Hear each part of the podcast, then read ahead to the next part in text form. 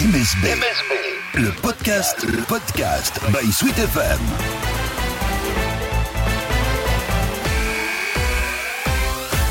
Salut à tous, retour du podcast MSB by Sweet FM. On est très heureux de vous retrouver après six mois d'interruption de Jeep Elite. On est au siège du MSB à la veille de la reprise avec Vincent Loriot, le directeur sportif du MSB. Salut Vincent. Bonjour Jonathan, bonjour euh, Sweet FM. Et merci de prendre un petit peu de temps pour euh, répondre à, nos questions. Dans quel état d'esprit d'abord euh, tu es là à la veille de la reprise et puis après donc six mois d'interruption depuis le, le mois de mars et ce match face à Lasvel? Dans un état d'esprit rassuré euh, parce que avec les tests hebdomadaires auxquels euh, tout le staff a droit, joueurs, staff technique, staff médical, une épée de Damoclès euh, nous menace chaque semaine. Et là, avoir reçu hier mardi tous les résultats négatifs de l'ensemble du groupe, forcément, bah, nous apporte beaucoup de, de joie, beaucoup de sérénité quelque part pour travailler euh, la venue de Strasbourg. Voilà, dans des conditions optimales parce qu'il est arrivé que nos tests arrivaient tardivement et que cette menace-là euh, était euh, permanente, sans jamais savoir avec quels éléments on pouvait jouer et si en cas de catastrophe, avec trop de cas positifs, on pouvait être arrêté carrément. Donc là, savoir qu'on a une semaine de travail normale, forcément, c'est une très bonne nouvelle à l'entame de, ce championnat. C'est quoi le protocole précis? Il y aura des tests avant chaque match ou là c'est valable pour les deux prochains qui sont très rapprochés? Alors c'est un test hebdomadaire, sachant que la validité des tests euh, est de 9 ou 10 jours. Donc euh, on ne refera pas un test pour le déplacement à Pau lundi. On considérera que le test passé cette semaine suffit pour euh, les deux matchs, dans Strasbourg et Pau. Et puis dès mardi prochain, on repartira pour être testé afin d'être euh, prêt pour la réception de Gravelines. Et euh, est-ce qu'il faut plusieurs cas pour que le match ne puisse pas se tenir? Est-ce qu'un seul cas suffit malheureusement?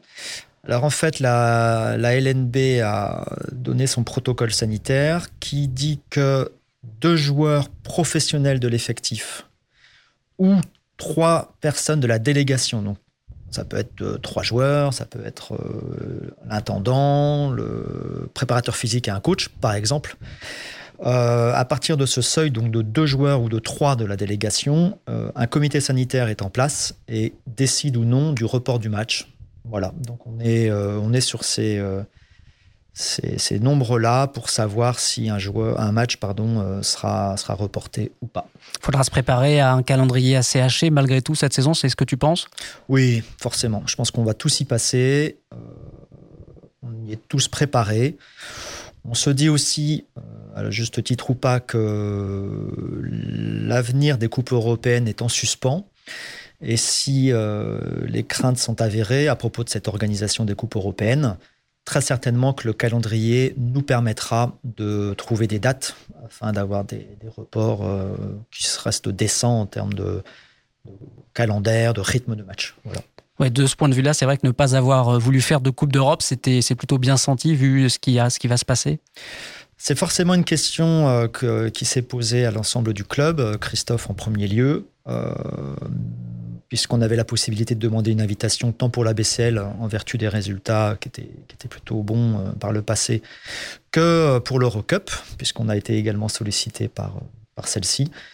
Et très rapidement, en concertation euh, avec euh, le sportif, mais aussi Arnaud Leproux et Eric Magneto, donc le directoire, la décision a été prise de ne pas demander d'invitation et de décliner, de décliner parce que justement le contexte sanitaire, plus que budgétaire, mais sanitaire surtout, nous imposait la prudence. Six mois sans match, euh, six mois euh, quasiment sans avoir été sur le parquet d'Antares. Mhm. C'était long, trop long? Forcément, et pas que pour nous, j'imagine. Pour tous nos suiveurs, que ce soit les, nos fans, nos partenaires, la presse, pour tout le monde. Et j'ai presque envie de dire sept mois, parce que pour moi, le, le dernier match, c'est, la réception de Bourg. C'était le 29 février à, à Antares. On va jouer le 26 septembre, ça fera sept mois que nos, que nos supporters, voilà, que nos, que tous les gens qui nous suivent ne, ne nous ont pas revus en compétition officielle. Et forcément, ouais, c'est un, une période extrêmement longue. Est-ce que euh, malgré tout, tu as pu mettre, toi, cette période à profit pour euh, le recrutement, par exemple, euh, visionner plus de vidéos, chercher à dire des choses un peu différentes de d'habitude?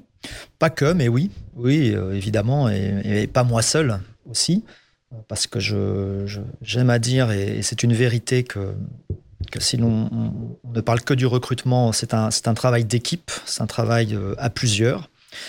Et entre Christophe sur la partie financière euh, et les entraîneurs, qui ont, sont évidemment les décideurs, a fortiori l'entraîneur principal, Elric Delors, tout ça nous a permis, dans cette période-là, de travailler davantage au recrutement, de travailler davantage au scouting, de creuser davantage. Euh, toutes les pistes étrangères que l'on a, tous les contacts qu'on que, peut avoir. Donc, euh, j'ai envie de vous dire de, de, faire normalement un travail de meilleure qualité, mais euh, nos adversaires aussi. Mhm, forcément, mais le, temps était long, malgré tout, vous avez fait vite pour trouver les, les nouveaux joueurs. Alors oui, c'est vrai. Sans doute aussi parce que les entraîneurs sont par nature des gens impatients et qui n'aiment pas le vide. Et on a avec Elric, euh, comme euh, Antoine Mathieu et Jordan Bernard, des, des bourreaux de travail, des workaholics, qui euh, ne peuvent pas imaginer, j'ai presque envie de vous dire, une journée sans rien faire. Et forcément se retrouver confiné chez soi. Bon, on peut regarder Netflix, hein, c'est mmh. sympa, mais, mais, globalement, on préfère bosser et bosser, bosser sur l'avenir, bosser sur de la matière basket. Et pour nous tous, c'était vraiment une période, euh, une période très intense de, de, de, de, réflexion sur déjà ce qu'on avait pu euh, mal faire, mais aussi de projection sur ce qu'on pouvait mieux faire, devait mieux faire. Et oui, ça a été, euh, ça a été profitable, j'imagine. Et on, a, on a vraiment bien bossé. Et puis à partir du moment où des opportunités se sont présentées, pourquoi attendre? On avait aussi face à nous des joueurs et leurs agents qui étaient très conscients euh, que la crise sanitaire allait perdurer, qu'elle allait frapper économiquement euh, très fort, et que la France, grâce à l'aide aux aides, différentes aides du, gouvernement, était un, pays extrêmement privilégié. J'ai envie de vous dire, l'un des rares pays sans doute au monde à avoir été euh, à peu près épargné économiquement grâce bah, au chômage partiel, grâce au PGE.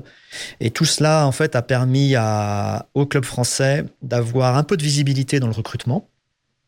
Et puis surtout aux interlocuteurs de prendre conscience que c'était sans doute la place idoine Mmh. pour sécuriser à minima euh, son, son, portefeuille et son, son, devenir financier. Ça, c'est vraiment, ça a payé le, le, fait de se dire que bon, si la saison devait s'arrêter en France, on serait payé, peut-être euh, on ne le serait pas en Turquie, par exemple euh, C'est une évidence. Il y a la majorité des championnats en, en Europe, parce que c'est quand même le gros marché.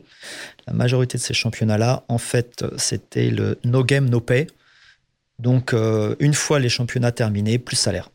Voilà. Mmh. Et on sait tous que c'est à peu près vers la mi-mars que les championnats se sont arrêtés les uns après les autres. Et beaucoup de, joueurs qui, en plus, dans certains championnats, ne sont pas toujours payés rubis sur l'ongle ou en temps et en heure. Je ne citerai aucun de ceux-là, mais on le sait. Euh, ben là, se retrouver avec trois mois et demi euh, de, de, salaire impayé. Voilà, donc euh, quand les joueurs sont, je parle surtout des étrangers, sont payés très, très souvent sur dix mois et demi, vous, payez, vous perdez trois mois et demi de dix mois et demi vous vous rendez bien compte que les crédits que vous avez, les pensions pour certains Américains qu'ils doivent verser à d'anciennes femmes ou, à, leurs enfants, bah, tout ça, c'est plus sécurisant de venir en France sur, euh, sur quelque chose de bien plus garanti, mm-hmm.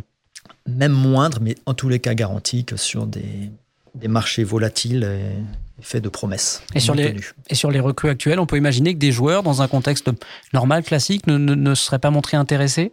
C'est une évidence. J'ai envie de vous dire qu'un Ovisoko, un Scott Bamforce euh, ne sont pas des joueurs pour la MSB en temps normal.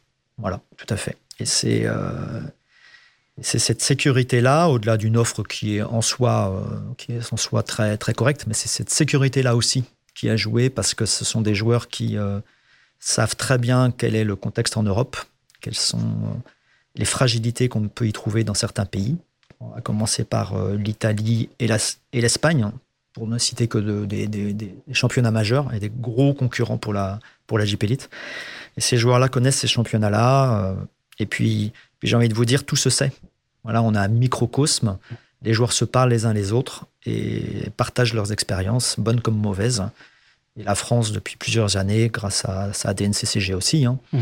euh, bah, tous les joueurs savent que c'est un, championnat qui est stable financièrement, qui ne promet pas euh, ce qu'il ne peut pas tenir. On va parler justement de sportifs. Est-ce que tu peux nous dire un mot, un petit mot sur chacune des, recrues de cet effectif 2020-2021 Bien sûr.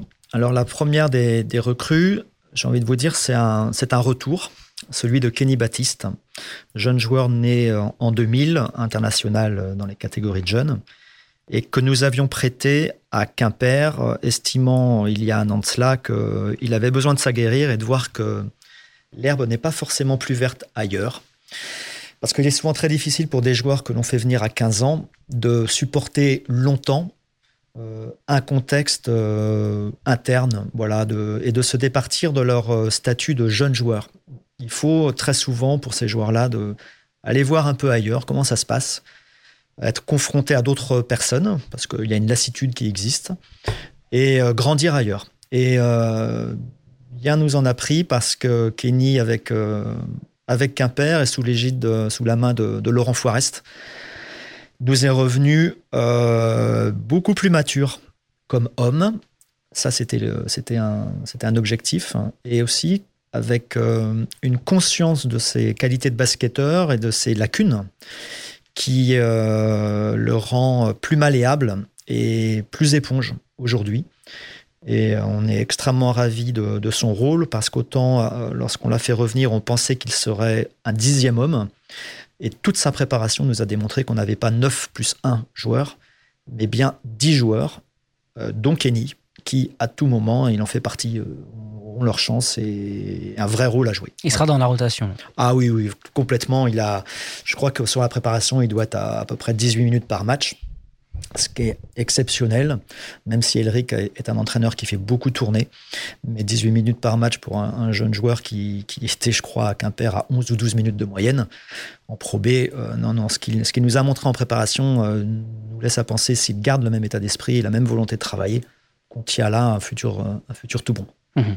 Dans les autres joueurs euh, formés localement? Alors, dans, ça a été la, deuxième recrue ou la première en fonction de, de ce qu'on veut dire. Ça a été Williams Naras donc un, joueur d'origine camerounaise euh, qui a été formé, qui a fait l'essentiel de sa carrière, pour pas dire toute sa carrière professionnelle en tous les cas, au SLUC Nancy, donc qui est un, club renommé malheureusement en Pro B, mais, un vrai club, vrai club à part entière normalement de la Jeep Elite.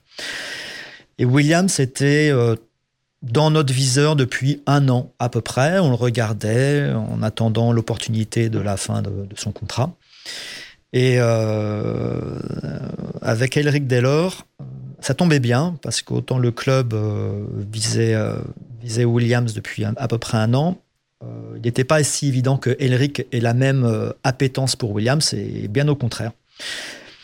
Très très vite, Elric m'a dit, bah voilà, si, si, le club pouvait s'intéresser à, Williams de façon très concrète, c'est typiquement le genre de joueur que, que je suis, que, j'apprécie. Donc rapidement, très rapidement, j'ai envie de vous dire, euh, bien avant l'arrêt du championnat, bien avant la crise du Covid, euh, les, contacts étaient établis, que ce soit avec euh, Williams directement, avec son agent. Et très rapidement, nous avons trouvé un accord. un accord. Donc, Williams, c'est un joueur extrêmement physique,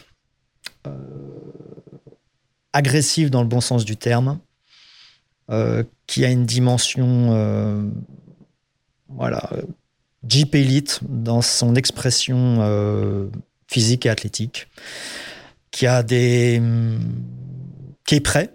C'est un joueur, c'est vraiment un joueur de Jeep Elite, donc il est prêt, il défend le, le plomb. C'est quelqu'un de très dur. C'est quelqu'un qui affiche une grosse volonté de travail, un esprit compétiteur marqué, y compris à l'entraînement tous les jours. Et, et Vito Brown s'en rend compte maintenant depuis que, que Williams, après sa blessure au poignet, euh, soit revenu. Euh, voilà, ça va être. Euh, c'est un joueur qu'on a signé trois ans. Mhm. C'est vraiment là une marque de confiance parce qu'il n'y a, a, pas beaucoup de contrats longs comme ça. Hein. Non, surtout sur un joueur qui vient de prober. Euh, mais j'ai envie de vous dire que dans la lignée par le passé d'un Laou Konaté, mhm. qu'on avait été chercher à, à Évreux, d'un Terry Tarpey, qu'on était allé chercher également à Denain, et qui, qui Terry s'inscrit sur la durée avec nous. Euh, il y a des joueurs en Pro voilà, qui, euh, sous certaines conditions, avec certaines prédispositions, sont tout à fait capables de jouer en Jeep Elite. Et Williams, sans aucun doute, est déjà un joueur de Jeep Elite. Et je, suis convaincu, nous sommes tous convaincus qu'il euh, y réussira. La suite pour le recrutement, Vito Braun? Alors ça a été Vito, effectivement. Alors euh, si vous voulez que je rentre un peu dans le détail, euh, pas de problème, si on a le temps. Euh, ça a été vraiment là, pour le coup, un, assez amusant dans le sens où la G League, division dans laquelle il joue aux États-Unis, est un championnat donc l'antichambre de la NBA. On a l'habitude de le dire, une ligue de développement. Et la G League pour pour nous au club, c'est quelque chose que l'on regarde très peu parce que les basiques du jeu, ils sont bafoués. C'est une NBA du très pauvre, où la, notion du collectif n'existe pas. On joue du, du espèce de pick-up game mhm. organisé, euh, mais, mais, mais, sans intensité, sans, sans réflexion, euh, avec une défense qui n'a Déjà en NBA, parfois c'est critiqué. Exactement, exactement. tout à fait. Bah, la, la, NBA aujourd'hui est, à mon, à mon goût, assez innommable à cause de cela. Mhm. Bon, mais je vous laisse Imaginez euh, ce que ça peut être euh, pour la, G-League. Donc c'est vraiment un championnat qu'on ne regarde pas ou très peu. Voilà, vraiment à titre exceptionnel. Plus souvent avec des, pour des rookies sur des premières années ou des joueurs européens qui décident de tenter leur chance en NBA en pensant que la G-League va être le, le, tremplin pour, pour y aller.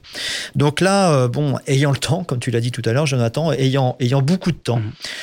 Forcément, que ce soit Elric comme moi, on s'est dit, bah, on va prendre équipe par équipe la G-League, et puis on va regarder. Voilà, on va bien scruter les joueurs qui peuvent éventuellement nous intéresser dans chacune des franchises. Et puis à un moment, il y avait un, joueur de la, franchise de, Vito qui était, euh, qui était ciblé par Elric comme par moi, un arrière. C'est d'ailleurs un arrière qui a signé à CCRB, mhm. Jalen Adams. Et puis en regardant des clips et des clips de, de cet arrière-là, bon, moi j'étais de moins en moins convaincu que cet arrière-là pouvait euh, faire la maille chez nous euh, avec un rôle majeur, garanti, en tous les cas avec sécurité.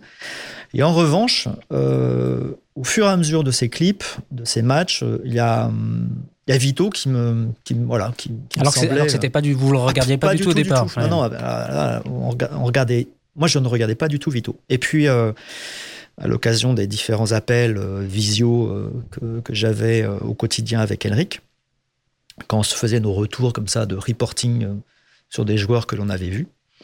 On en vient à parler de, de Jaled Adams et je, lui glisse. Euh, ah, au fait, euh, il y a vraiment un joueur que j'ai beaucoup aimé et j'ai creusé derrière. c'est son coéquipier Vito Brown.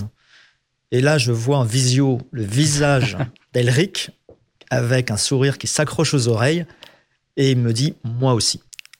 Et là, on s'est dit, ah, bingo. Donc, on a creusé davantage, on s'est renseigné. Et euh, très vite, euh, on, a décidé de faire une offre à Vito euh, qui ne rentrait absolument pas dans les standards habituels du club. C'est-à-dire qu'on, moi, le premier, je, je, me refuse à prendre des joueurs qui ont trois ans de J-League, voire davantage, parce que je considère que le formatage est trop long pour revenir sur le jeu FIBA.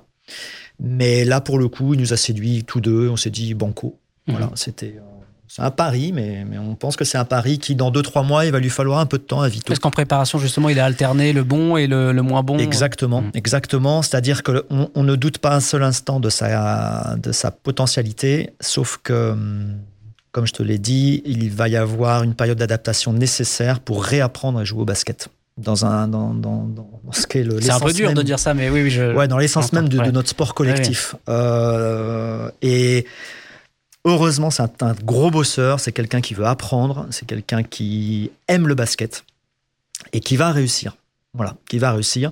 Depuis le début, dès qu'on l'a recruté, Elric euh, disait, et je, partage et encore plus aujourd'hui ce qu'il pouvait dire, qu'il lui faudrait 2-3 mois. Voilà, 2-3 mois de compétition pour donner sa pleine mesure. Bah, le temps d'appréhender euh, bah, la dureté de la Jeep Elite, les finesses de jeu, le scouting euh, des adversaires, l'expression collective de, notre sport. Et, on va aller vers ça. C'est-à-dire qu'il va être en difficulté très certainement sur certains matchs ou à l'intérieur de certains matchs.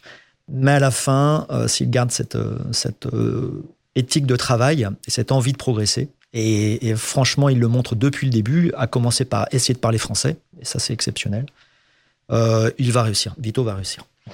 Après Vito, sur euh, qui euh, vous, qui a été le, recrutement suivant? Ça a été Keza. Oui, ça a été Keza. Voilà. Keza Kin, mmh. Keza Kajami Kin, donc le Canadien. Le meneur, hein, voilà. Meneur de jeu, pardon. en fait, c'était, bah, c'était toujours pareil, c'est-à-dire que on se faisait des championnats au fur et à mesure, comme ça, et à force de balayer, on arrive sur l'Allemagne. Bon, avec d'autres, d'autres options possibles, et puis. Et puis Keza, on connaissait un petit peu, euh, enfin un petit peu, on connaissait déjà, on suivait déjà, euh, moi à titre perso, grâce à JD Jackson, qui, euh, donc l'ancien entraîneur du MSB, mhm. ancien joueur de, emblématique du club, qui, en fait, a aidé, était intégré, JD, à la sélection nationale canadienne. Et il se trouve que le dernier match de la saison, que nous avons disputé à, à Villeurbanne, le midi, j'avais déjeuné avec Jedi. Mhm. Voilà. Euh, donc S'il habite encore à Lyon, même si. Qui habite toujours à Lyon, pardon. Et qui, euh, avec lequel j'avais passé 2-3 heures. Voilà, on avait discuté beaucoup, beaucoup basket. Et euh, on avait parlé de la sélection canadienne, et puis on avait fait un petit peu le tour voilà, des joueurs, ce qu'ils ce pensaient de certains que, qui pouvaient être euh, intéressants pour, pour, pour, notre club. Et puis dans la discussion à propos de Keza, euh, je me rappelle toujours qu'il me disait super état d'esprit, ce gars-là mouille le maillot comme pas un autre, il donne tout, il défend, mais défend tout. Enfin, il, est à bloc en permanence. Il a une énorme marge de progression. Il doit encore bien euh, appréhender le, poste de meneur de jeu, mais c'est quelqu'un qui euh, qui triche pas et qui, et qui franchement, et quand, quand tu es entraîneur, qui est, euh, qui est un plaisir à entraîner. Donc c'était resté, voilà comme ça. Et à partir du moment où JD m'en a parlé, je l'ai regardé davantage parce que je reconnais qu'auparavant Keza, je ne le suivais pas du tout. Il avait une formation canadienne, il avait joué aux Pays-Bas, un championnat que je, ne regarde pas. Euh, et euh, bon, là, il était à Mitteldeutscher, certes euh, une des équipes les plus faibles de la Bundesliga, mais pour autant la Bundesliga a beaucoup de, similitudes avec, avec la Jeep Elite. Donc bah, j'en ai profité pour regarder. Et Elric aussi. Elric ayant de bonnes relations avec Jedi. Et tous deux, on a été, comme pour Vito Brown, assez, assez convaincus du pari à tenter, parce que c'est un pari. Euh, c'est un joueur qui a jamais joué à ce niveau-là de compétition. C'est ce que j'allais dire, un peu comme Brandon finalement aussi. Exactement. Euh, exactement. Ouais, c'est un bon, un bon parallèle, Jonathan. Parce, et je vais même te dire, je, je pense que sur le papier, Brandon c'était encore plus risqué. Voilà, beaucoup plus risqué parce que au moins euh, Keza a une, comment dire, a une expérience internationale avec le Canada. Donc l'habitude des, quand même des matchs de très haut niveau, même s'il n'est pas starter euh, et titulaire avec le Canada. Mais c'est surtout qu'il était l'année dernière en Bundesliga et la Bundesliga est vraiment un championnat euh, qui, nous ressemble. Mmh. Alors que Brandon avait joué dans des championnats en Europe mineurs, Hongrie, Roumanie et Legadue, donc la deuxième division italienne, qui ne sont pas du tout des championnats athlétiques, c'est des championnats lents, euh, où il y a beaucoup de joueurs blancs, un peu robotisés, un peu mécanisés. Et, et, donc là, on était très inquiets. Voilà, enfin très inquiets on s'entend, on l'a recruté. Hein. Euh, en tous les cas, on se disait, waouh, il y a euh, Brandon va vite dans des championnats lents. Sera-t-il capable d'avoir euh, la même capacité à accélérer le jeu, à faire la décision sur sa vitesse face à des joueurs qui risquent d'être son pendant? Et puis, bon, bah, on connaît la, suite. Brandon a, réussi, mais il lui a fallu du temps. Je ne sais pas si tu te souviens, en préparation l'année dernière, on avait eu pas mal de doutes avant qu'il se blesse. Et à son retour de blessure, les doutes étaient toujours là. Et bon, il les a levés immédiatement. Mhm. Mais, euh, mais quand même, on, s'était dit, zut, peut-être que le pari était trop, trop risqué. Bah, Keza, j'ai envie de te dire, c'est un pari, il, me semble, il nous semble moindre, même s'il faut surtout pas faire le jeu des comparaisons, parce que ça n'a absolument rien à voir. Comme je te l'ai dit, euh, c'est un joueur qui est au service de l'équipe, qui se sacrifie en défense, qui n'a qu'une envie, c'est gagner, peu importe sa prestation, euh, qui, qui qui donne. Voilà, c'est quelqu'un Il n'est pas d'altruiste. forcément dans la recherche des stats euh, Surtout pas. pour lui. Ouais. Non, franchement, surtout pas. C'est pas quelque chose qui, c'est pas quelque chose qui, qui l'intéresse au premier chef. Et pour, euh, pour assister à la majorité, si ce n'est, non pas la totalité, mais à la grande majorité des entraînements, perdre, un, perdre des petits matchs à l'entraînement est pour lui une, une souffrance. Ah oui. Voilà. Donc c'est quelqu'un qui, euh, bah, pour, pour d'ailleurs beaucoup de nos, de nos joueurs, c'est, super. Mais, mais vraiment, lui, il est, il est au service du groupe. Et ce qu'il demande, c'est euh, bah, que tout le monde, euh, voilà, que tout le monde euh, s'y retrouve là-dedans. Et, et il est, il est là pour gagner, Mhm. pas pour autre chose. Donc n'attendez pas de lui des prestations forcément de haut vol en termes de de, de- de réalisation offensive comme Brandon en était capable. Ça sera un tout autre registre. Euh, il sait marquer des points. Il était à 15 points de moyenne en, championnat d'allemand, donc euh, il sait le faire. Mais il a pris conscience que dans cette équipe-là et dans cette ligue-là, son rôle sera autre. Et qu'il y a des, des joueurs plus, plus à même que lui, certainement, d'apporter leur écho en attaque. Alors, on continue notre revue de l'effectif. Ouais. Après, euh, donc, euh, Vito et euh, le, meneur. Peut-être un mot, je sais pas, de d'Ovi Soko, de, Scott? Alors, Ovi, ça a été un, un- process un peu plus long parce que, en fait, on- n'était pas forcément, pas forcément, j'ai envie de te dire, tout de suite fixé sur lui. C'était plus une idée de complémentarité avec le pivot. Donc, le pivot, c'est Iggy Mokevicius, Oui, c'est vrai qu'on n'en a pas parlé Voilà. encore. Et, euh, et en fonction de, du, du premier recrutement, il y avait deux intérieurs à recruter en, en complément de en complément de Vito Braun et de William Snaras. Et en fait, de, de, de l'identité de jeu du premier allait découler le profil du second. Et, et c'est pour ça que on se disait pas on va commencer par le backup 5 ou, et finir par le titulaire. Euh, on s'est d'abord dit il faut qu'on trouve un passeport, un joueur avec un passeport. Et c'est la raison pour laquelle, parce que bon, je ne vais pas rentrer dans le détail pour, Mhm. euh, pour tes auditeurs, mais il y a une notion de réglementation. On ne peut pas recruter aujourd'hui en France six Américains. On a le droit à un maximum de quatre Américains.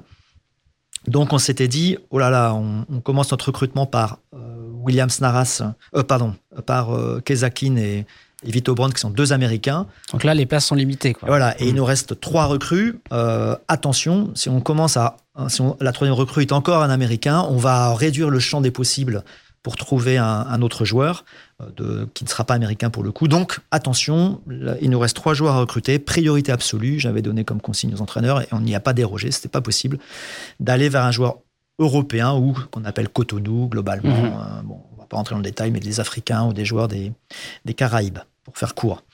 Donc euh, c'est la raison pour laquelle on a d'abord recruté Iggy Mokevicius. Ouais. On avait euh, voilà plusieurs ciblé plusieurs joueurs avec des profils qui n'étaient pas forcément les, les mêmes que Iggy. Là pour le coup c'était pas c'était pas très euh, très très précis. On savait globalement ce qu'on attendait des deux intérieurs, mais pas de un pas, pas de un à, à tout coup.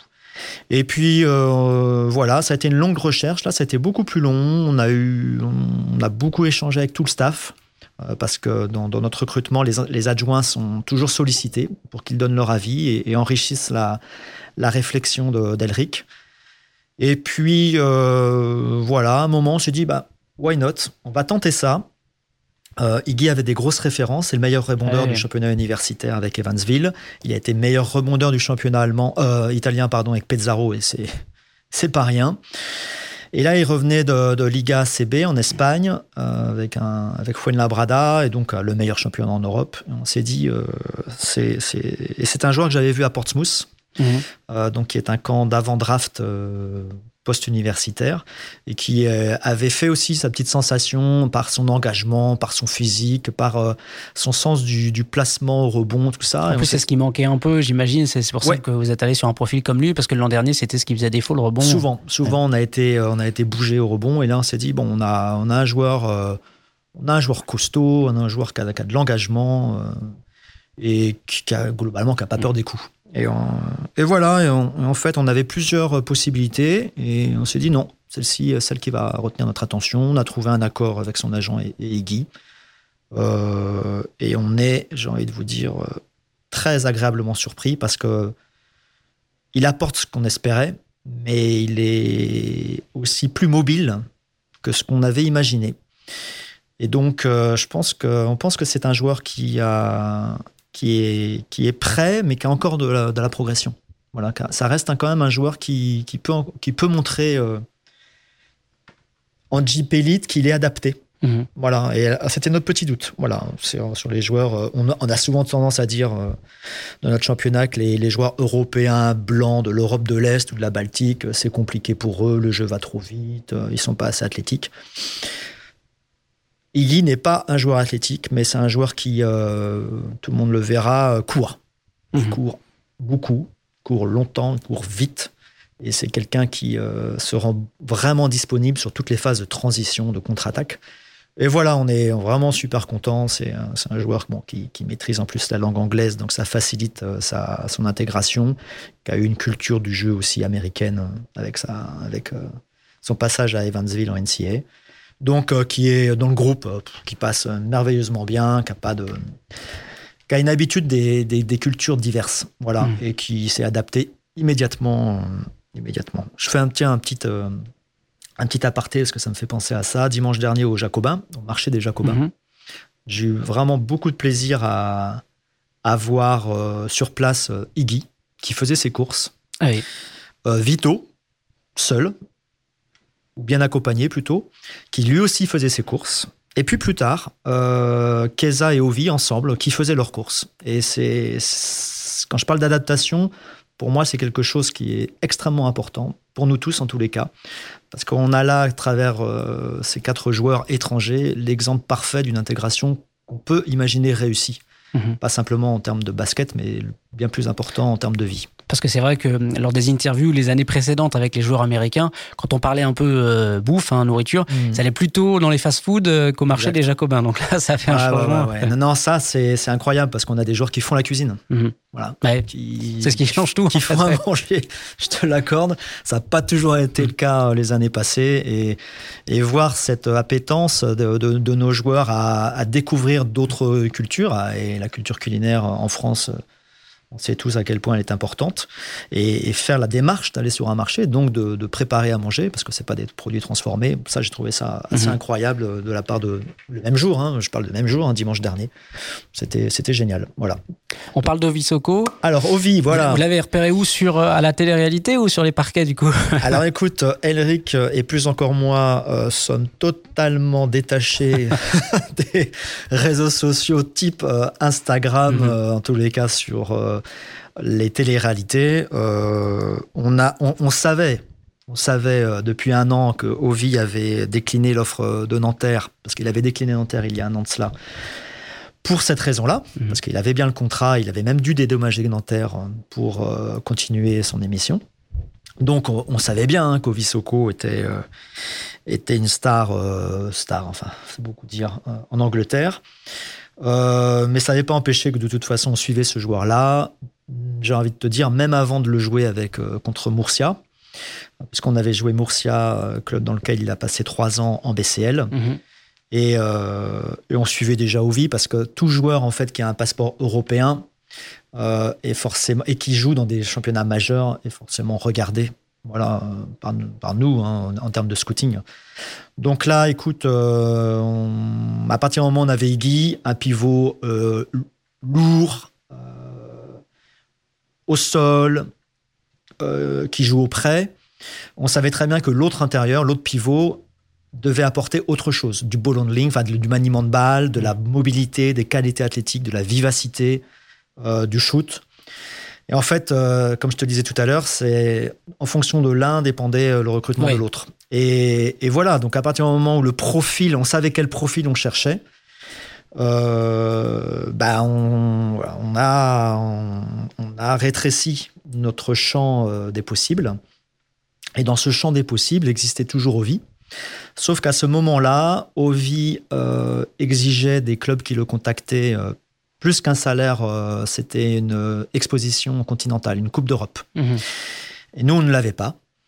Donc Nanterre s'est remis dessus en France et lui a fait une proposition et simplement, euh, je vais euh, là aussi, euh, digression, mais le, il s'est trouvé que Nanterre l'a un petit peu coincé, puisque je crois que la deadline était un dimanche. Et Nanterre ne savait que le lundi ou le mardi euh, s'il était euh, invité à, en BCL ou en Eurocup. Et euh, le joueur a dit Mais je ne peux pas m'engager, alors laissez-moi 24 ou 48 heures supplémentaires avant de m'engager. Ça, et puis Nanterre n'a pas voulu, Mhm. n'aurait pas voulu. C'est la version qu'on nous a donnée. Et donc, il s'est retrouvé, il n'a pas voulu prendre le risque. Il s'est retrouvé à marron. Et puis, euh, voyant que les portes se fermaient un peu partout, que les clubs euh, avançaient dans leur recrutement, que la France, comme je te l'ai dit tout à l'heure, est un championnat sécurisant, sécurisé, euh, nous, on est revenus.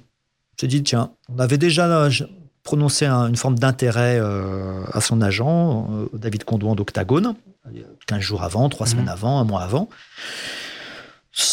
L'Europe sans Europe, donc on n'y était pas. Et puis ben là, le Ovi s'est retrouvé peut-être euh, avec un marché qui se réduisait énormément Mhm. s'il exigeait l'Europe. Et euh, bon, ben, il, a, il a revu euh, ses exigences. Et, euh, et partant de là, ben, le MSB, son agent, c'est lui qui a fait la démarche. Il m'a dit écoute, Vincent, est-ce qu'Ovi, ça peut toujours vous intéresser? Je dis, écoute, ouais, on peut, on peut en discuter, même, même si on avait notre passeport européen et donc on n'était plus dans l'obligation Ouais. euh, d'y d'y aller maintenant, on avait tout le marché américain à notre disposition. Mais vu que ce profil-là correspondait exactement à ce qu'Elric cherchait, j'ai dit, why not? Et puis, euh, les échanges téléphoniques qu'a pu avoir, il y a eu beaucoup d'échanges téléphoniques qu'a pu avoir Elric avec Ovi, ont convaincu Elric que le bonhomme était, euh, était top. Voilà, que les, les questions qu'il posait, euh, les précisions dans, dans, dans questions, euh, les réflexions qu'il menait, les exigences aussi euh, de sa part, à savoir, euh, est-ce que je peux avoir des, des vidéos de, de l'année dernière euh, Est-ce que tu peux en me dire plus sur tous les joueurs euh, qui composent l'équipe Qui va faire quoi Quel est mon rôle précis? Voilà, le... je pense qu'Elric a tout de suite compris qu'il avait affaire à quelqu'un qui n'était pas là pour l'argent, Mhm.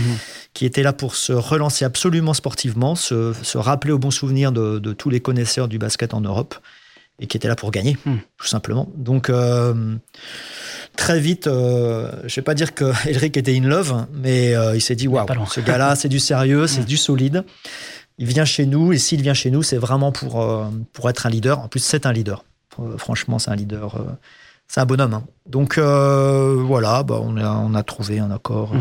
euh, un accord avec euh, Ovi à partir du moment où les, les deux personnes euh, s'accordaient en termes de, de, de- de connexion, de connivence, pardon. Bon bah on a, on a trouvé un accord voilà, avec, euh, avec Ovi. Restait la dernière pièce Bah oui, c'est ça. qui était, je vais pas vous dire, je vais pas te dire la plus importante, mais en tous les cas qui était une pièce très majeure parce qu'il fallait que cette pièce-là soit complémentaire de Keza, de Valentin, d'Antoine. Donc on, le, poste d'arrière titulaire. Et là on s'est dit euh, bon, on veut le meilleur joueur possible. On veut un référent offensif. Et euh, si en plus le gars a de l'expérience et de la personnalité, c'est euh, jackpot. Donc, on a longtemps, très longtemps, euh, essayé de convaincre euh, Phil Scrub. Mhm. C'est un Phil Scrub qui a finalement signé à Limoges. On a même essayé avec, euh, avec d'influencer la décision Un de Phil. Scrub. Donc, euh, Elric a eu Phil Scrub, j'ai eu Phil Scrub.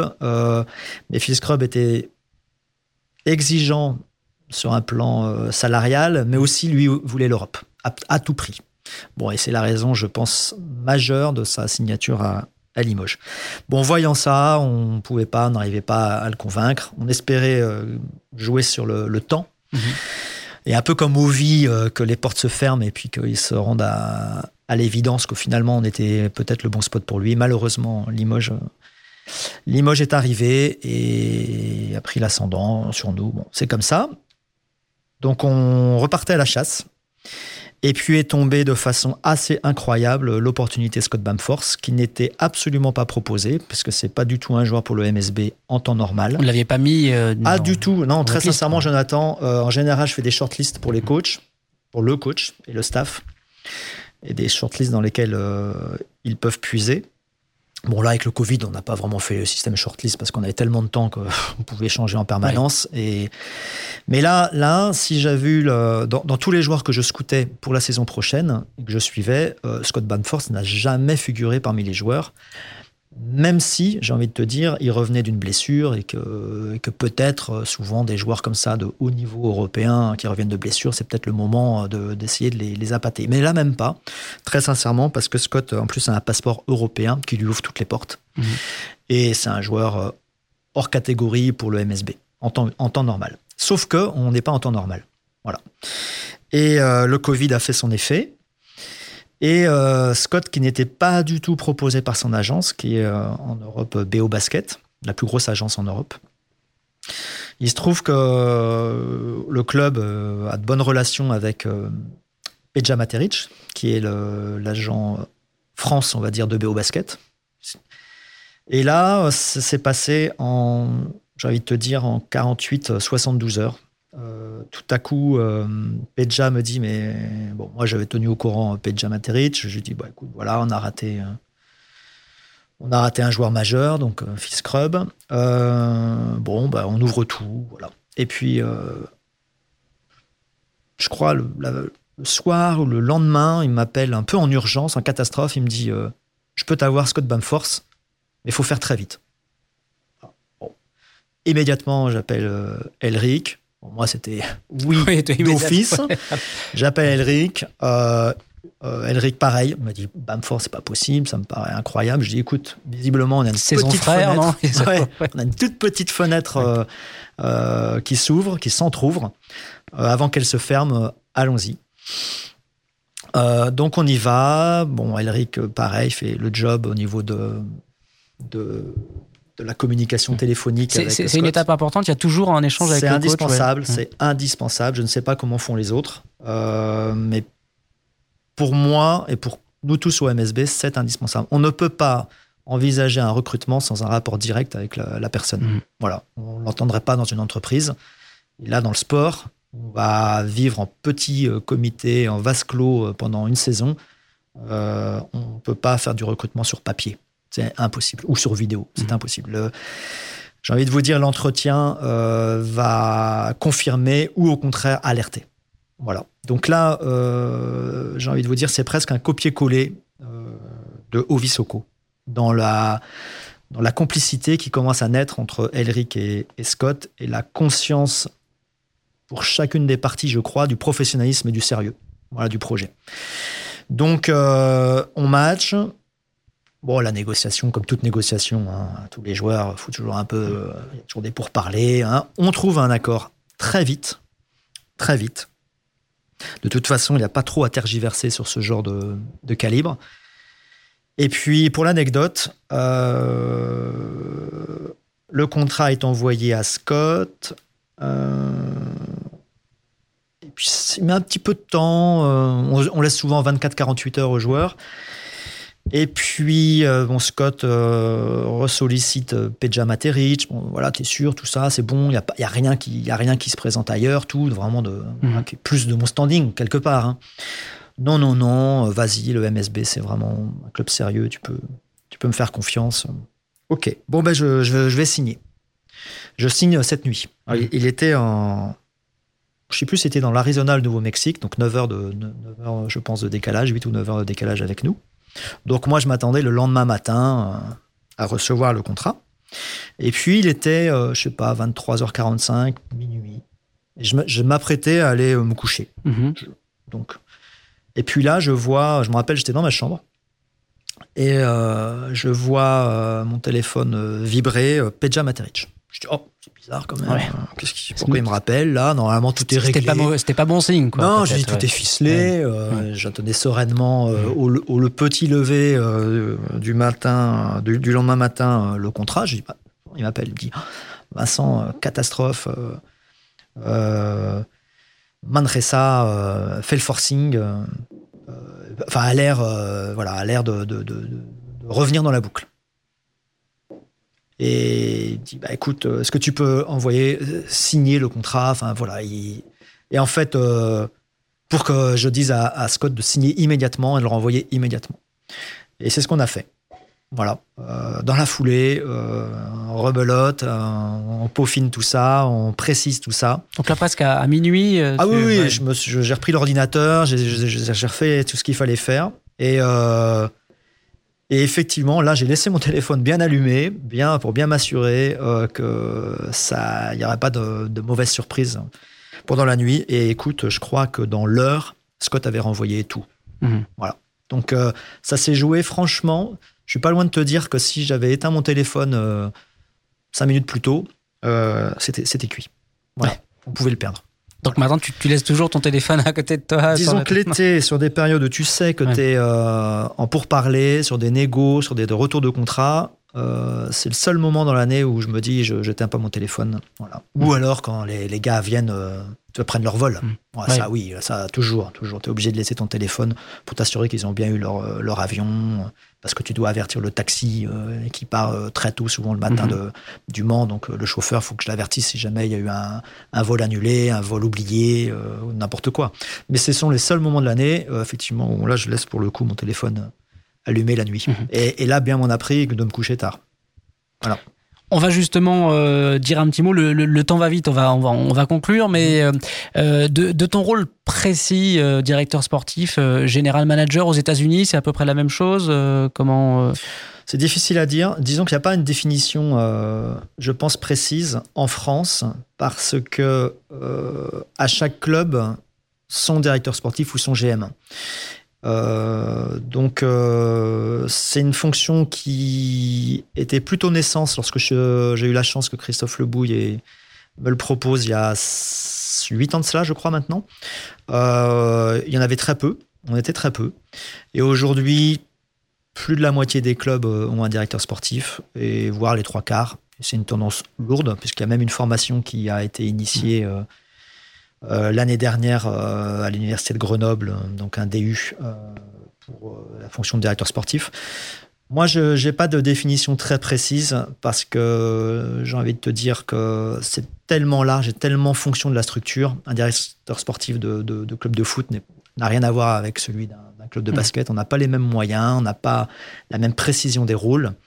au MSB, en tous les cas, on, on a l'habitude de travailler tous les uns les autres. Et quand je dis tous, c'est vraiment tous en interconnexion permanente du quotidien, aller dans les bureaux les uns les autres pour apporter euh, sa petite pierre à, l'édifice mhm. euh, global MSB.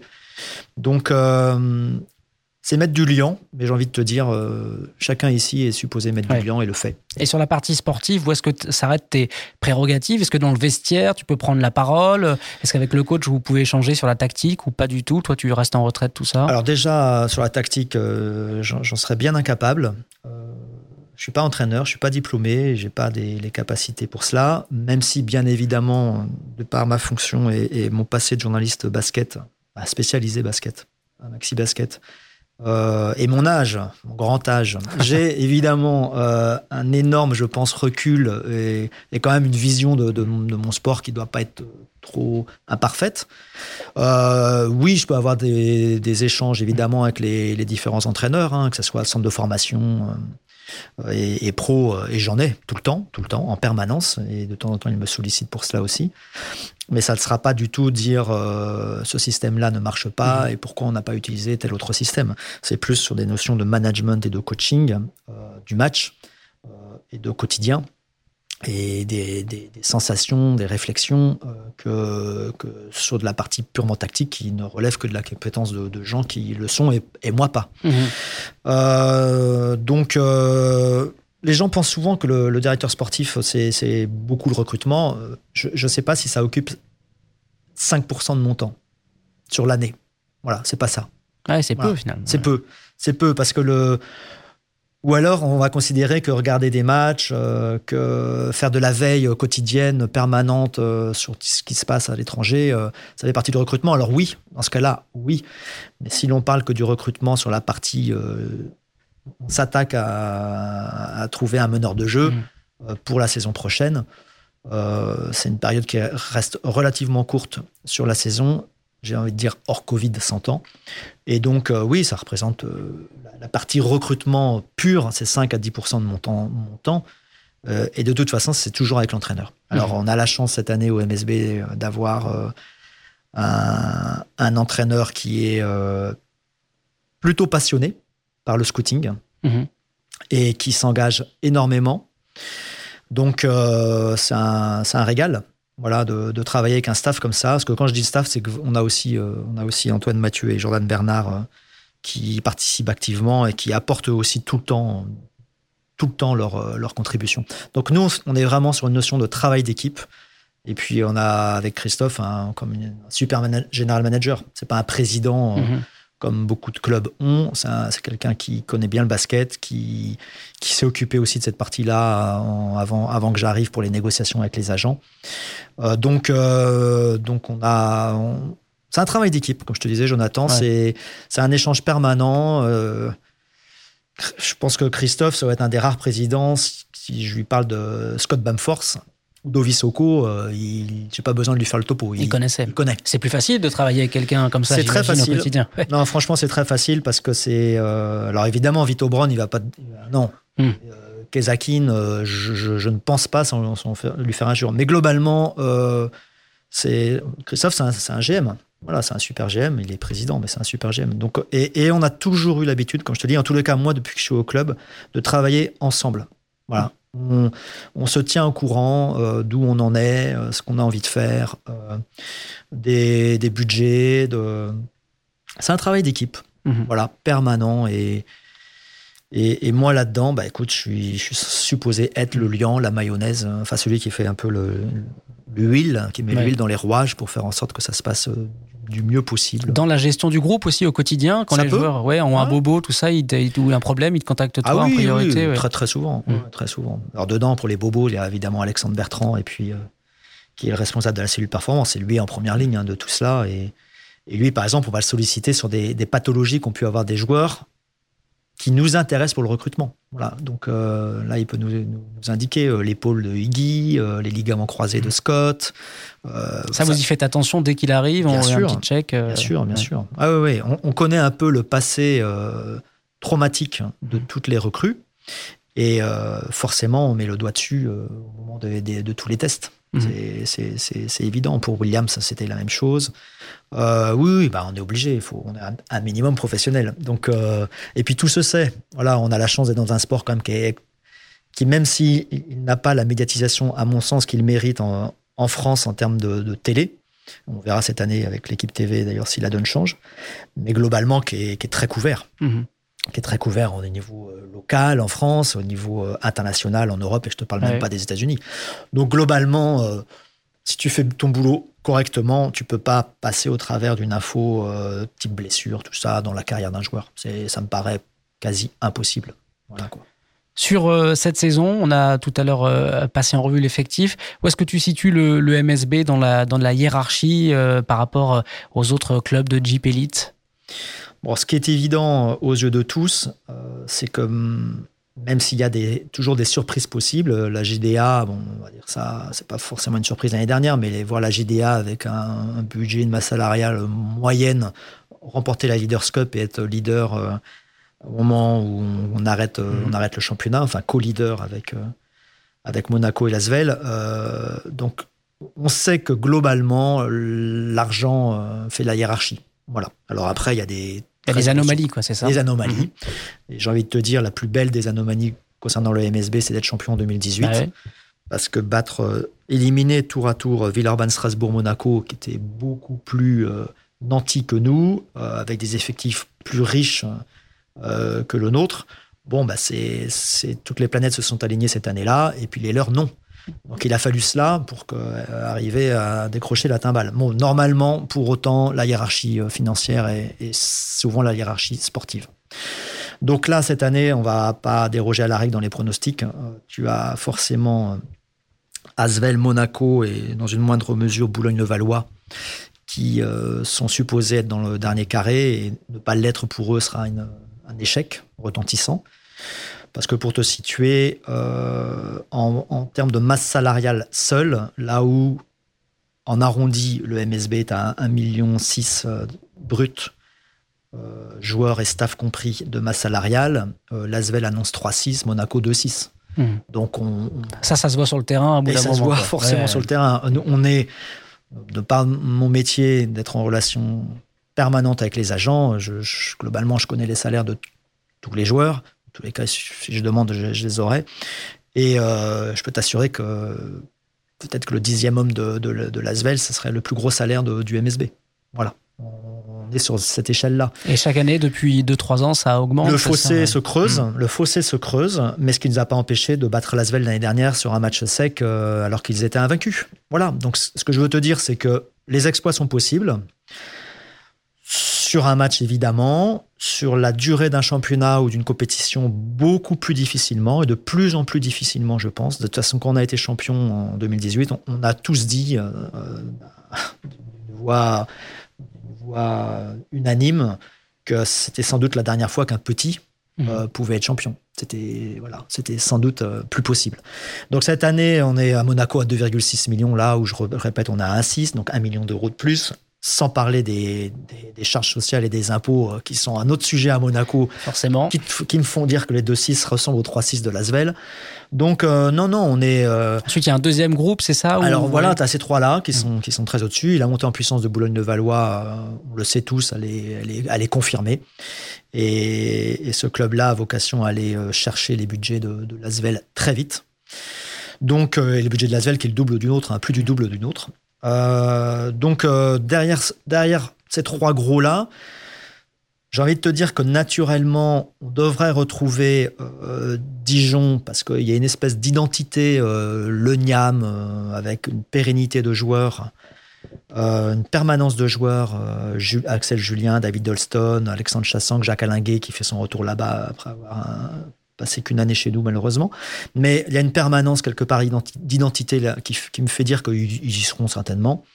Euh, Bourg-en-Bresse, qui est le club aujourd'hui qui monte, euh, le petit club, mhm. j'ai envie de te dire, qui, qui monte en puissance. Voilà. Et qui justement, ça c'est une question que les, les, les, fans se posent souvent, qui a réussi à conserver euh, ses meilleurs joueurs d'une année sur l'autre. Alors sans doute, ils n'arrivent pas tous, mais est-ce que la MSB a plus de difficultés à, à faire bon, ben, pour cette année, on peut prendre l'exemple de Brandon Taylor, hein, qui malheureusement n'a pas donné suite à la proposition. Mais qu'est-ce qui explique cette différence que des, certains clubs, Zach Peacock par exemple, est resté alors qu'on pouvait penser qu'il il ira ailleurs? Ah, C'est une bonne question, Jonathan. Euh, je pense déjà qu'ils ont. Ils ont pris Zach Peacock au bon moment, si on regarde que lui, et, souvent ils font des contrats de deux ans sur les étrangers. Ce que nous, euh, on hésite à faire, nous et pas que nous, hein, la mhm. majorité des clubs en JP Elite, euh, soit parce qu'on est frileux, soit parce que les joueurs en question ne, souhaitent pas, parce que se disent toujours, moi je veux faire mieux que mon mhm. contrat actuel, et donc je veux être libre de négocier parce que je, je, suis convaincu de ma force. Euh, si aujourd'hui on propose deux ans à Scott Bamford ou à Ovisoko, sans clause de sortie, je, suis convaincu qu'ils ne les signent pas. Voilà, ça les intéresserait pas. Par contre, euh, Zach Peacock n'avait pas un, gros background euh, derrière lui, si ce n'est en probé essentiellement, ou un Garrett Sim pareil, lorsqu'il est resté longtemps chez eux.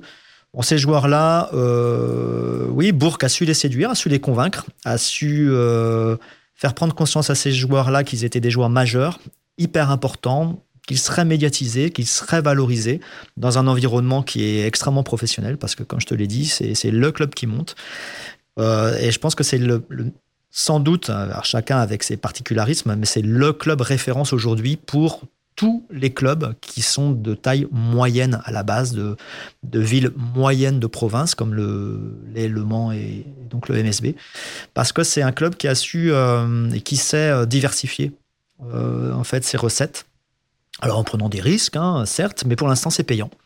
Et je pense que c'est quelque part c'est un, un, club dont, beaucoup doivent euh, et vont s'inspirer, voilà, en termes de, diversité de, recettes. Donc Bourg sera là. Bourg a une masse mhm. salariale supérieure à la nôtre, hein, dans les 2 millions. Euh, et moi je mettrais vraiment une vraie pièce sur Strasbourg et Nanterre. J'y crois vraiment. J'aime beaucoup euh, la construction de leurs effectifs. C'est quelque chose qui, euh, qui ressemble, je pense, euh, presque à ce qu'on aurait pu faire. Voilà, en tous les cas, ça me plaît, moi, ça me plaît à titre personnel énormément. Donc, on verra sur la durée, parce qu'il faut toujours, ils ont été abîmés pendant la préparation, ils ont eu des difficultés ou de blessures ou de cas Covid. Euh, ou d'arrivée tardive. Mais, mais je pense que ces deux clubs-là, Nanterre, Strasbourg, ils seront là. Voilà. Je les vois vraiment tous les deux top 5, top 6. Donc si on fait ton calcul, la, les, places en, play, en playoff seront chères Très en fait. cher, très cher, très dur. C'est de plus en plus dur. De toute façon, la GPL est de plus en plus compliquée. Et j'ai envie de te dire qu'à part, euh, sans leur faire injure, euh, CCRB, Le Portel, Rouen, même si euh, réalise une préparation admirable, Bon, a priori, euh, si tu enlèves CCRB et surtout le, le Portel CCRB, donc ces deux clubs-là, euh, CCRB c'est Chalon-Reims, pardon, euh, tout le monde, absolument tout le monde peut se dire aujourd'hui, euh, moi je vise les playoffs. Voilà. Sauf que viser les playoffs, c'est plutôt les places 7 et 8 Mhm. que 4, 5, 6. Voilà. Parce que 4, 5, 6, aujourd'hui, tu vois, tu as Orléans, dont personne ne parle, qui a la même masse salariale que le MSB. Voilà. Orléans. Et, on a vraiment aujourd'hui, malgré la crise et des budgets en baisse, pour autant, s'il n'y avait pas eu le Covid, on est une ligue en pleine expansion. Franchement, c'est un peu le paradoxe avec sa, sa sous-médiatisation télévisuelle. Mmh. Parce que l'économie des clubs est, est plutôt en, en, bonne santé et, et, grand, et grandissante. J'allais pas dire florissante, mais grandissante, mmh. c'est sûr. Parce que bon, il y a l'équipe, tu l'as dit tout à l'heure, mais finalement, il y avait rien ou presque à quelques semaines là de ouais. de la rentrée. C'était c'était inquiétant parce qu'en plus il y a du spectacle dans les matchs. Il se passe parfois c'est mieux qu'un 0-0 entre Amiens et, et, je sais pas. C'est toi qui le dis ça. Hein ouais, non mais c'est on peut, je pense qu'on peut je peux l'assumer sans problème. Mais mais c'est vrai et c'est pourtant dans on va finir en deux mots parce qu'il faut pas conduire. Mais dans les années 90, le, le basket français était sur Canal. C'était là il y avait il y avait plein de matchs et tout d'un coup le rugby sur Canal a, a remplacé le basket et puis c'est tombé sur des chaînes soit payantes mineures. Mais là, c'est un débat d'une heure. Hein. Oui, c'est ah, c'est vrai que c'est très Je ne peux pas te répondre à ça. On, Ce qui est certain, c'est qu'on espère tous que, ouais. que voir l'équipe sur la TNT, euh, enfin le, le, basket sur, à, à l'équipe, donc la TNT sur toutes les boxes, euh, l'équipe TV le samedi soir, mmh. donc euh, sur tout ordinateur, en gratuit, tout ça en gratuit, plus l'offre digitale euh, en streaming qui sera proposé par la LNB. Ça, ça va venir. On pourra voir tous les matchs tout, du MSB, ouais, les matchs, avec des commentaires. Exactement. Ou... Okay. En tous les cas, c'est la promesse faite par la LNB. Et franchement, euh, à défaut d'un contrat à 10 millions d'euros, parce que c'est ce que SFR via RMC Sport euh, offrait au basket français euh, pendant 5 ans. Euh, mais vu par des, des initiés et, mmh. et des privilégiés, j'ai envie de te dire, là au moins tout le monde, tout le monde, et on n'aura plus d'excuses, nous, le basket français, tout le monde euh, sera en capacité de voir gratuitement euh, de, tous nos matchs. Mmh. Et, et, ça, je, je pense que c'est la, c'est une chance colossale, colossale que doit absolument saisir le basket français et nous, les clubs. Voilà, dans notre communication, dans notre façon d'aborder notre sport. Un dernier mot, Vincent, avant de te laisser, sur un, un top 5, euh, ton 5 majeur, on va dire, des meilleurs recrues de, de ces dernières années, des joueurs qui t'ont le plus marqué, que tu as fait venir ici au MSB bah Dans ce cas-là, je, je, vais me. Alors, non, j'allais dire des joueurs depuis que je suis au club. Euh... Alors, je vais te dire, en meneur de jeu, ma première recrue officieuse, parce que je travaillais euh, de façon très informelle pour le club à ce moment-là. C'était la première année de J.D. Jackson. Euh, c'est d'avoir participé, j'ai envie de te dire, activement, parce que c'était très compliqué, à l'arrivée de Bobby Dixon pour remplacer Brian Chase juste avant la semaine des As. Et, je, et, et pour moi, ça a été un peu mon petite satisfaction personnelle. Voilà de façon très égocentrique. euh, parce que j'ai eu la chance dans mon métier de, de journaliste auparavant d'avoir d'avoir euh, couvert la Benetton Trévise, où il y avait euh, Maurizio Gherardini, euh, donc le meilleur GM en Europe et de très loin, et qui était à ce moment-là le GM de la Benetton. Et donc d'avoir couvert ça, d'être allé à Trévise, tout ça. Et, donc Bobby Dixon à cette époque-là était à Trévise. Et vu que j'avais eu de bonnes relations avec Gherardini et le directeur sportif de l'époque, Alberto Buzzavo, je, pense immodestement avoir euh, permis à Bobby Dixon d'arriver juste dans les clous, juste dans les clous euh, pour euh, disputer la, la, la, la, semaine des As à l'époque. Il faut savoir que le, Bobby Dixon était un pigiste médical de Deshaun Wood à l'époque à, mm -hmm. à, à, Trévise et Deshaun qu'on a retrouvé plus tard bah au, oui, MSB. Oui. Donc c'était un peu rigolo. Mais donc il est voilà. Pour moi ça a été mon, mon premier truc ouais. avec le, le, club. Lui ça serait mon meneur. En deux, évidemment, Dispenser, euh, que, bah, qui m'a fait rêver. Mm -hmm. Voilà, qui m'a, franchement, c'est un des rares joueurs pour lequel j'aurais payé tous les matchs. Alors que j'ai, par, par, la chance de mon métier de journaliste, je ne payais pas. Mais là, pour le coup, on m'aurait dit, bah, là, tu es obligé de payer pour, bah, je, je payais pour voir Dispenser. C'était de la magie. C'était quelque chose parfois d'irrationnel. Euh, voilà, c'était beau. Euh, qui euh, Alain Kofi, c'est une évidence. Voilà, parce que et je suis super content de savoir qu'il est avec nous là, Mhm. euh, parce que c'est il boucle la boucle euh, et Il va faire la saison ou- ah, ça c'est trop tôt, Ouais. beaucoup trop tôt pour Mhm. le dire. Il a un contrat jusqu'au 25 octobre, Alain. Mais en tous les cas, le voir démarrer sa carrière euh, fruste euh, au possible, pas du tout basket, et le voir la finir chez nous après avoir autant marqué le basket français, enfin c'est bon pour moi c'est top. Et puis c'est un homme exceptionnel. Enfin c'est quelqu'un ouais de, je pense qui, qui, qui ravirait tout le monde. Euh, après, euh, ça fait un 1, 2, 5. C'est dur, hein, je... C'est un exercice difficile. C'est faut très dur parce que tu me hein. prends, Bah, ouais, ouais, tu me prends comme ça, euh, débeauté. Je, je dirais de. Il y a un gars que j'adore. Bon, c'est pas bien de le dire là parce qu'il est toujours chez nous, c'est Terry Tarpey.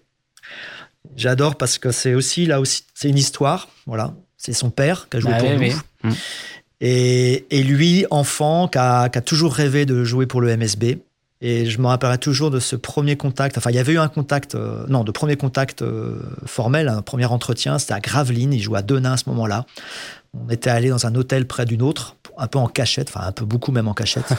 pour, euh, il y avait Alexandre Ménard à l'époque parce que le coach était Herman Kunter et Mm. bon, c'était pas la peine de, de mettre Herman dans la boucle, ouais. trop compliqué.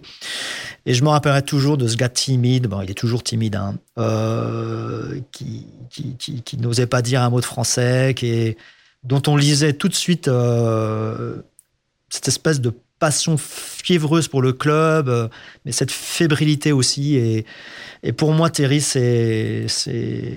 Ouais, ça serait mon 3. Voilà, ça serait mon 3 parce que je. je- c'est beaucoup, de- beaucoup de valeur MSB Mm. et c'est un très beau symbole de, de savoir qu'il est, euh, bah, que son papa était là. Bah Voilà, ouais. que Et il vient toujours revient. le voir, Ouais, ouais, il vient le voir, Mm. voilà.